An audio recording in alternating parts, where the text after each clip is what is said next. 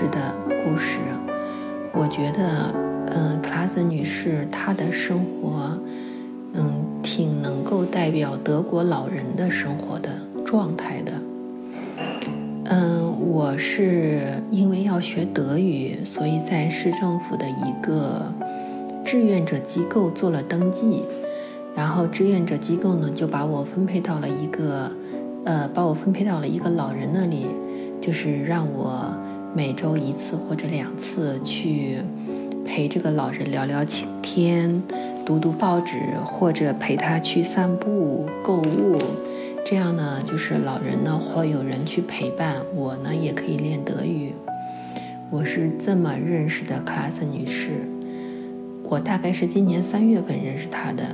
然后基本上，呃，除了我回国呀，或者出去度假呀，基本上每个星期的星期六，我会给他打电话，然后去拜访他。有时候我们去超市购物，有时候我们去找个咖啡店坐下来喝杯咖啡，然后聊个天。嗯，但是这个星期的星期六，就是呃前天我给他打电话，呃，从早上开始打电话就没有人接。嗯，因为这是从来没有出现过的。呃法呃，这个 c l a s 女士呢，因为她是独居，是一个人，她已经八十三岁，今年八十四岁了，所以我就很担心。然后我到了中午又打了一个电话，还是没有人接，我就给她的电话录音留了言。然后到了下午的时候，我又打了一个，还是没有人接。然后转天就是星期天，我又打了一个电话。还是没有人接，这样我就很慌，因为我对他的情况还是有一些了解的，后面会讲。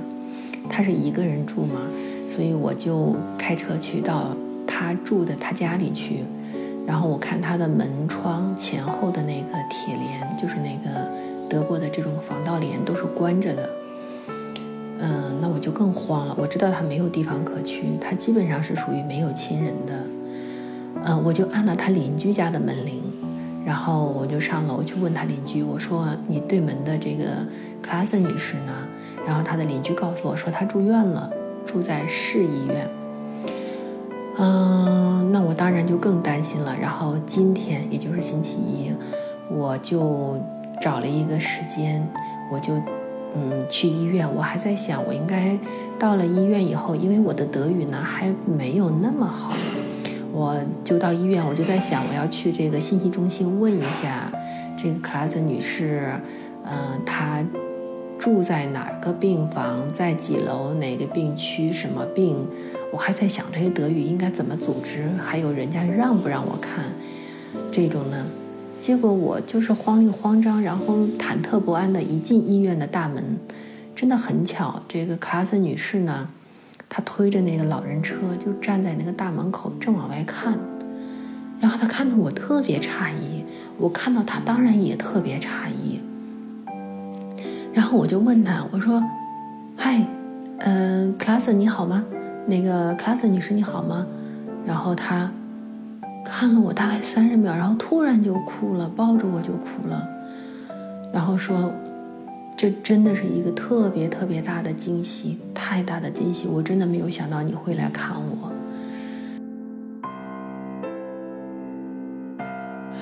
嗯，因为我和他其实是在今月今年三月份才认识的嘛，也和他无亲无故，所以我觉得他这么想可能也是合情合理的。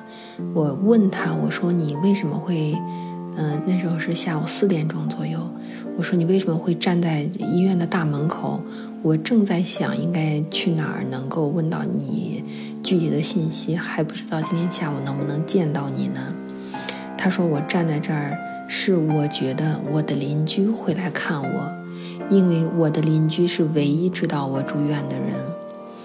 嗯，然后因为我是被救护车拉到医院的，我什么东西都没有拿。我也没有你的电话号码，也没有其他人的电话，我也记不住，所以我现在只能，只能，只能想，也许我的邻居会来看我。嗯，我已经在这里，在这里盼了三天了，但是没有人来看我。然后他一边说嘛，一边就又哭了，就就像一个小孩一样，就抱着我哭。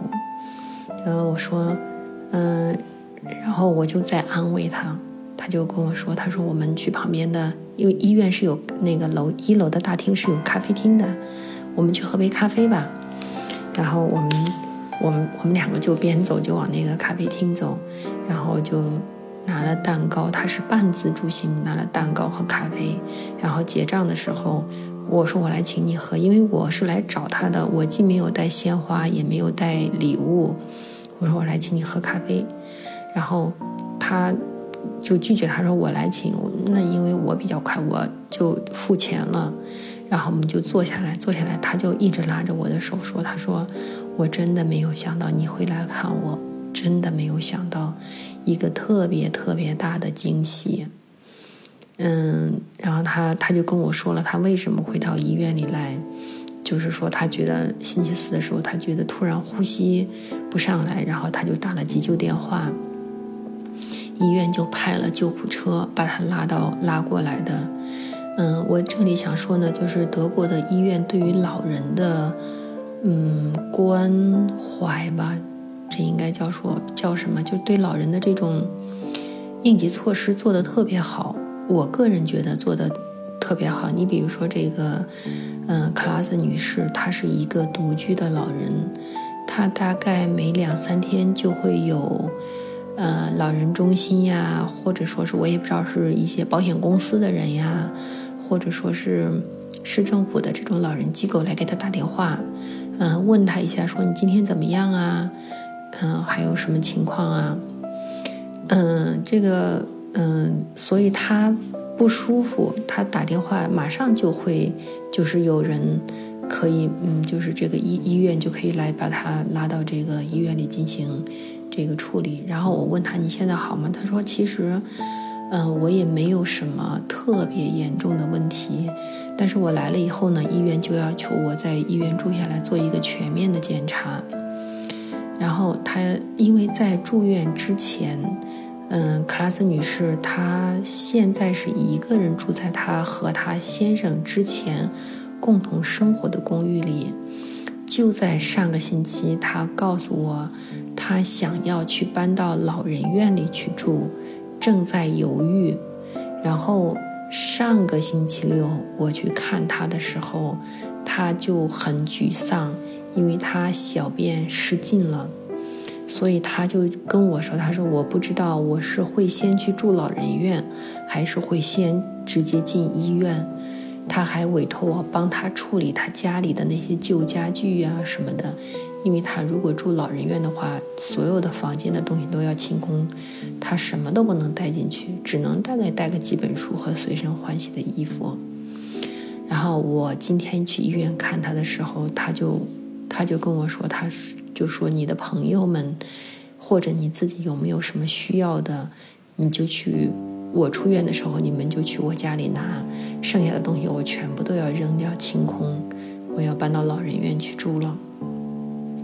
然后他说着说着呢，就又开始哭了。他说这些东西都陪伴了我二十年，有很多东西是我妈妈给我的，还有一些东西是我妈妈的妈妈给他的，现在也在我这儿。他说：“但是我现在什么都带不走了。”啊，我听听也是，确实非常的感慨，也很也很难过。然后我们嗯吃了差不多，就是咖啡喝喝完了以后呢，我们就准备离开。他说：“我请你去参观一下我的病房。”那我也很想看看老人住的病房是什么样的。然后临走之前，他就把钱拿出来给我说：“你刚才付了账，但是请让我请你。”我说：“一共才十一欧元，不需要，就让我来请你。”然后他就几乎带着那种乞求的眼神看着我说：“Bitte，Bitte，Bitte。”说了很多很多遍：“请，请你，请你，请你一定要收下。”我我就受不了他这种眼神，一个老人就是这种眼神吧。我说好的，我我收下了。然后我们两个就上楼，他的病房是在这个我们这个市最大的医院的六楼。然后他的这个嗯病房里是三三张床，然后这个病房就是一个房间是可以睡三个人，这个床都是那种就是全自动的床，可以半躺，可以推走，可以怎么样的。房间里面，病房里面是有自己单独的洗手间，也有呃一个小阳台，然后也有一个自己的，就像这一点像中国的一样，有一个自己的小床头柜，可以放一些东西，还有一个自己的小桌子。就是这样的，然后我又陪他聊了一会儿天，然后我告诉他，嗯，我下个星期的星期六或者星期五我会来看他，我会再来看他，然后他一听说我要走，就又开始掉眼泪了。嗯，我也特别能理解他，嗯，这种就是这种这种，在这个世界上好像没有人，没有人，就是他觉得特别孤独、特别无助的感觉。然后我就问他，我说你需要我给你的女儿打电话吗？他说你能找到她吗？我说我不知道她在哪儿，你你想让我给她打电话吗？然后他就说，嗯，你不要给她打电话了，我在他那里我已经死了，他在我这里他也已经死了。嗯，所以我嗯出来了以后心情还是挺难过的。我今天就讲一讲我去看望这个克拉斯女士的事儿，然后下一期我就讲一讲我是怎么认识克拉斯女士的，和她和她女儿之间的，嗯，这种这种老死不相往来的故事，还有她和她的先生这种让人特别羡慕的忠贞不渝的这种爱情故事。